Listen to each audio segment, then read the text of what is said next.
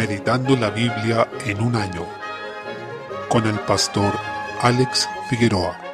Día 10, mes 12. Libro de Amós. El nombre Amós quiere decir carga o el que lleva una carga. Amós era un pastor de Tecoa, al sur de Belén, reino del sur, aunque el Señor lo llamó a ministrar en el norte. Lo hizo durante los días de los reyes Usías en el sur y Jeroboam II en el norte. Su ministerio se ubicó entre los años 760 y 755 a.C. El tema de este libro es el juicio por los pecados sociales y religiosos de este pueblo, y el propósito era advertir a la nación sobre el inminente juicio de Dios a causa del abuso y la negligencia con los privilegios del pacto que el Señor les había dado. Amós profetizó en un contexto de decadencia moral, social y religiosa, a pesar de que se trataba de un tiempo de relativa paz en términos militares y de prosperidad material. Eso había llevado a algunos a tener riquezas, poder e influencia que estaban ocupando para abusar de otros. Ellos, al ver que tenían prosperidad material, se sentían bien en cuanto a su relación con Dios y no reprendidos en cuanto a su pecado. Pensaban que estaban aprobados delante de Dios, pero el Señor envió a Amos para exponer los pecados sociales y religiosos de este pueblo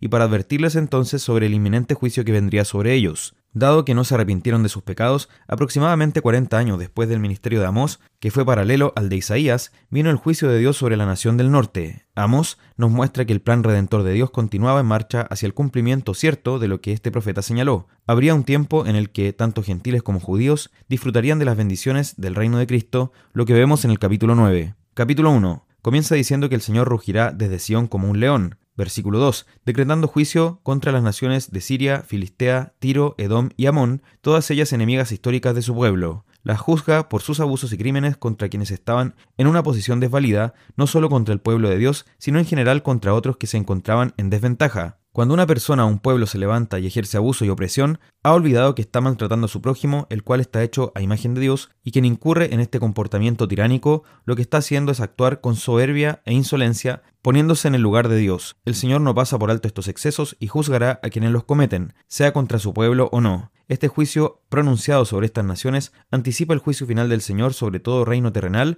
que haya perseguido a su iglesia y despreciado su ley. Capítulo 2. Desde el versículo 1 continúa decretando juicio contra las naciones, mencionando ahora a Moab, por razones similares a las que fundamentaron la condena del Señor a las naciones antes mencionadas. Esta sección bien podría haber quedado en el capítulo anterior, pues Moab era una más de las naciones que estaban siendo condenadas por el Señor. Desde el versículo 4 lo llamativo es que también incluye a Judá e Israel en el anuncio de juicio, lo que es del todo trágico, pues estaban llamados a ser una nación santa, un reino de sacerdotes para Dios, pero en lugar de eso cayeron en pecado igual que las otras naciones. El Señor acusa a Judá de menospreciar su ley y sus mandamientos, versículo 4, extraviándose por el camino de la mentira y la rebelión. Tener en poco la palabra del Señor es un crimen gravísimo, de donde nacen todas las demás rebeliones, y de eso no puede esperarse otra cosa que un desastre. Por otra parte, en el reino del norte, Israel, abundaba la opresión económica, la explotación y el despojo de quienes tenían riquezas y poder sobre los más pobres, versículo 6, así como también inmoralidades sexuales terribles. Desde el versículo 9, el Señor había dado la victoria a Israel sobre los amorreos, los estableció y los bendijo sobrenaturalmente en su tierra, pero ellos despreciaron la consagración y no querían escuchar la palabra de Dios, haciendo callar a los profetas y tentando a los consagrados a que dejaran sus votos que habían hecho al Señor. Versículo 12. Por ello, el juicio del Señor vendría sobre ellos y no tendrían forma de evitarlo. Debemos tomar en serio al Señor y a su palabra, pues si la rechazamos, seremos hastiados de nuestra propia maldad. Capítulo 3. Desde el versículo 1 el Señor escogió a este pueblo para que le fueran un pueblo apartado, una nación especial, pero ellos se habían entregado a la desobediencia.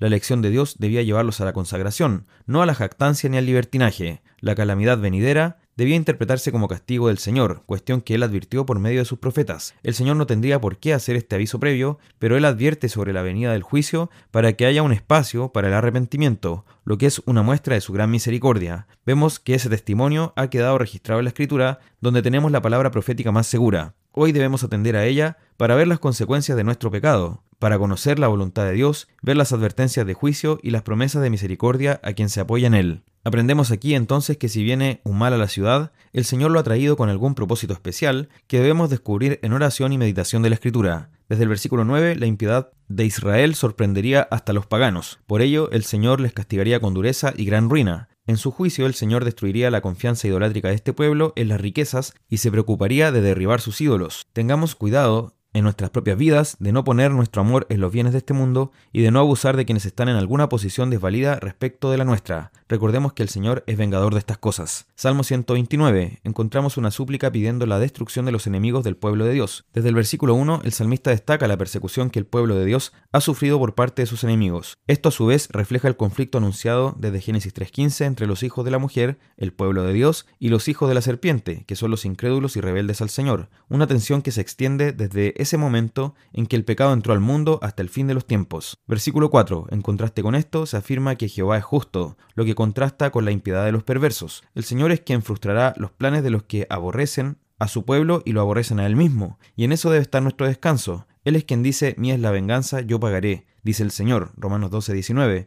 por lo cual debemos dejar lugar a su justa ira y reposar en él. Desde el versículo 5 el salmista levanta una imprecación contra los enemigos del pueblo de Dios. Nuevamente acá se habla en el lenguaje del antiguo pacto. Se menciona a Sión, el monte donde estaba asentada Jerusalén, que en un lenguaje espiritual representa al pueblo de Dios como expresión de su reino. Algunos interpretan hoy día esto de manera literal, pensando en el Israel físico, es decir, que todos los que odian a Israel como nación o etnia serán aborrecidos por Dios. Sin embargo, se refiere a los que aborrecen al pueblo de Dios, que hoy se hace visible no en el Israel nacional, sino en la Iglesia, compuesta de judíos y gentiles salvos por la fe en Cristo. Todos los que odian a la Iglesia serán destruidos por Dios y pasarán mientras que la iglesia permanecerá para siempre por el poder de Dios, disfrutando de su bendición. De esta forma, este salmo se cumple en Cristo, quien fue perseguido y aborrecido por los incrédulos, siendo el ungido de Dios, pero fue exaltado por medio de su humillación. Es en unión con Cristo que somos aborrecidos por un mundo bajo el pecado. Dice la Escritura, si fuerais del mundo, el mundo amaría lo suyo, pero porque no sois del mundo, antes yo os elegí del mundo, por eso el mundo os aborrece. Juan 15, 19. Y en unión con Cristo es que también tendremos victoria. Estas cosas os he hablado para que en mí tengáis paz, en el mundo tendréis aflicción, pero confiad, yo he vencido el mundo. Juan 16, 33. Proverbios capítulo 29. Versículo 19. Esta es una observación de las condiciones en la sociedad hebrea en lugar de una actitud constante que se deba tener hacia todos los trabajadores. El principio que extraemos es que hay personas que necesitan medidas disciplinarias que van más allá de simples palabras, ya que la necedad hace que, aunque entiendan, no obedezcan como deben. Versículo 20. El hablar sin pensar refleja una de las más profundas necedades. Para muchos hoy, el decir lo primero que se les viene a la mente es una virtud, y se jactan diciendo que son sinceros. Sin embargo, eso no es sinceridad, sino imprudencia y necedad. Es una actitud pecaminosa delante de Dios. Cuidemos nuestro hablar y recordemos siempre que nuestro uso de la lengua refleja nuestra condición espiritual. Libro de Apocalipsis, capítulo 2. El Señor se dirige ahora a cada una de las iglesias mencionadas en el capítulo 1, versículo 11. Tengamos en cuenta que ante cada iglesia, Cristo se presenta de una forma que destaca sus atributos como Señor y Dios, quien es cabeza de la iglesia. Además, habla a cada una teniendo en cuenta su contexto y sus circunstancias particulares, y esto nos dice que el Señor conoce cada una de nuestras vidas, las luchas que enfrentamos y el entorno en el que nos movemos. Él no nos ve como una masa sin rostro, sino que conoce a cada uno por su nombre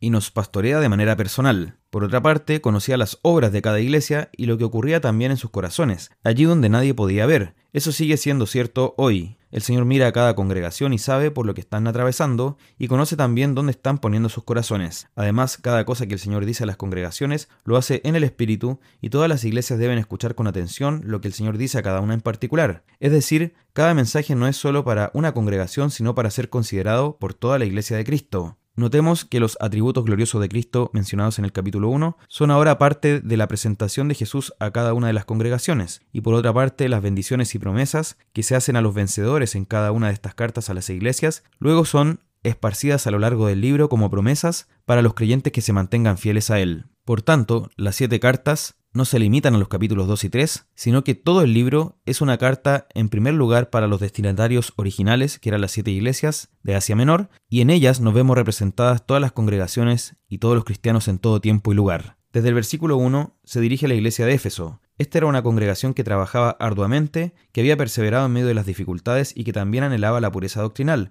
rechazando a los falsos. Versículo 2. Es decir, tanto en lo que hacía como en lo que creía estaba en lo correcto, lo que podría llevar a un diagnóstico apresurado de que solo cabía elogiarla y animarla, pero esto no era suficiente, ya que faltaba lo fundamental, que era ese amor vivo al Señor. Versículo 4. Ese primer amor. Este primer amor, más que referirse a un asunto temporal, se refiere a una prioridad y es lo que debía motivar su trabajo y fe. Ellos tenían la cáscara, pero no tenían la pulpa. Esto es tan fundamental que si ellos no se arrepentían, el Señor traería juicio a esta iglesia quitando el candelero, dice en el versículo 5, es decir, ellos dejarían de estar ante Él como una de sus iglesias, según la imagen presentada en el capítulo 1. Es una disciplina realmente terrible si el Señor hace eso. Cuidémonos entonces de simplemente caer en activismo y de tener solo el conocimiento correcto con una ortodoxia fría, olvidando lo que da sentido a todo lo demás, que es el amor al Señor sobre todas las cosas y la comunión con Él. Versículo 7. A quien persevere hasta el fin, se le promete que volverá al paraíso que fue perdido en la caída, pudiendo comer nuevamente del árbol de la vida, que es un sacramento, es decir, una palabra visible que Dios puso en el huerto